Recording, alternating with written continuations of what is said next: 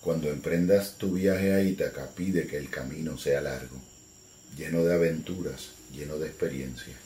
No temas a los lestrigones ni a los cíclopes, ni al colérico Poseidón. Seres tales jamás hallarás en tu camino si tu pensar es elevado, si selecta es la emoción que toca tu espíritu y tu cuerpo.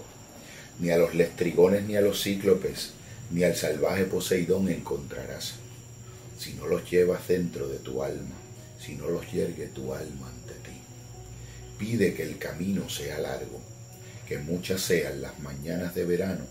en que llegues con qué placer y alegría a puertos nunca visto antes. Detente en los emporios de Fenicia y hazte con hermosas mercaderías, nácar y coral, ámbar y ébano, y toda suerte de perfumes sensuales, cuantos más abundantes perfumes sensuales puedas. Ve a muchas ciudades egipcias a aprender, aprender de sus sabios. Ten siempre a Ítaca en tu mente. Llegar allí es tu destino mas no apresures nunca el viaje. Mejor que dure muchos años y atracar viejo ya en la isla, enriquecido de cuanto ganaste en el camino, sin aguantar a que Ítaca te enriquezca. Ítaca te brindó tan hermoso viaje, sin ella no habrías emprendido el camino, pero no tiene ya nada que darte, aunque la halles pobre Ítaca no te ha engañado. Así, sabio como te has vuelto, con tanta experiencia, entenderás ya qué significan las Ítacas. Uno de mis poemas favoritos de todos los tiempos, Ítaca, de Constantinos Petros Fotiadis Cavafis, me recuerda, me hace pensar en una dedicatoria que le hiciera una vez a un amigo cuando le compré un, un libro de religiones afrocaribeñas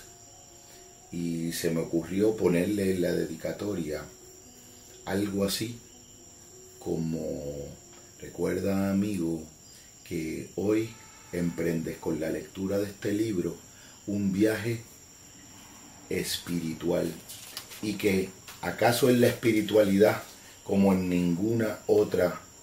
empresa y aventura humana. La verdad depende más de la autenticidad de quien busca que de la objetividad de lo buscado. Esa dedicatoria eh, marcó mi alma y me ha hecho reflexionar a lo largo del tiempo en relación a los procesos de autenticidad y al valor de verdad que la autenticidad en la vida pudiera presentarnos, aunque para algunos racionalistas o algún mal concebido aspirismo, la autenticidad humana carezca de valor epistémico, para muchas búsquedas, para la de mi amigo, lector del libro que le obsequié, para la del caminante que recorre el camino consciente de que es la meta misma el camino y no el destino. ¿Acaso es la experiencia de la espiritualidad una manera de recorrer un viaje a Ítaca, una manera de buscar desde la autenticidad del centro de la persona misma, más que la conquista de un hallazgo y la búsqueda de una realidad externa, de un lugar o de una experiencia que no sea la del momento mismo? Tal vez esa espiritualidad de la que hablamos y esa espiritualidad que sigue siendo posible a nuestro mundo se parezca más a pintar un cuadro o a cantar una canción o a deslizarse en bellos movimientos corporales auténticos que deciden precisamente no ir a ninguna parte que no sea a la belleza y a la bondad, a la cooperación y al altruismo, a la elevación a nivel de símbolo y de significado de ese proceso, de esa búsqueda, de ese caminar enamorado de la meta y del sendero, de ser el mejor cada uno mismo, esplendor,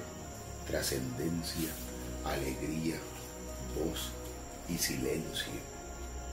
Pienso en ese tipo de espiritualidad como una búsqueda en la que verdaderamente es más la paradoja, la poesía, la metáfora, la analogía, el camino mismo y la sustancia misma de la búsqueda, la sustancia misma de la experiencia,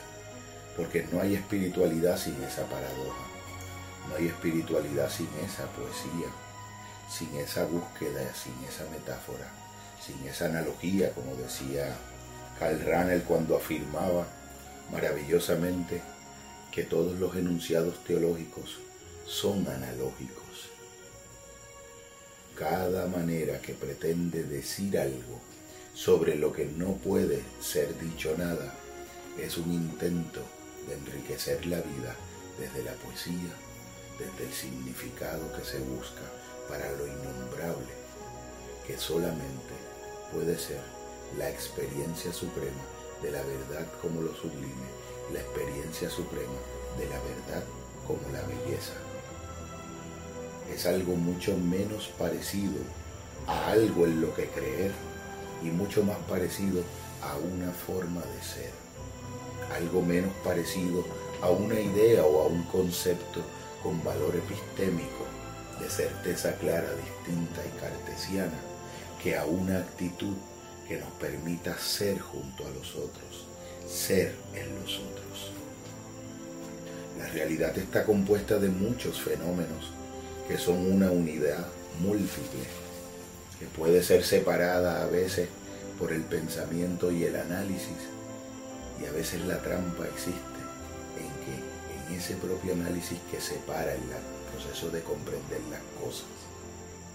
no podemos volver a unir los pedazos en un todo significativo. El alma no es una cosa que se junta al cuerpo, que es otra cosa. Ni siquiera el cuerpo es una cosa, porque como diría mi amigo José en conversaciones memorables que han durado acaso toda la vida, Jorge, pero cuando tú has visto un viste que habla? No son dos pero tampoco uno, la experiencia del alma y el cuerpo. No son dos, pero tampoco uno, la experiencia de la materia y del espíritu. Rebasan los principios de cualquier razonamiento lógico, rebasan la experiencia de la identidad, rebasan la experiencia de la no contradicción, rebasan la experiencia del tercero excluido, del aristotelismo que nos decía que las cosas son lo que son y que no pueden ser y no ser y que no hay una tercera opción o que las cosas son o que no son y nos seguimos moviendo en un mundo fundamentalmente misterioso y bello, fundamentalmente insondable, donde sólo la existencia y la apuesta por la belleza, por la armonía y el asombro siguen siendo el antiguo recorrido que nos revela ya de viejos qué significa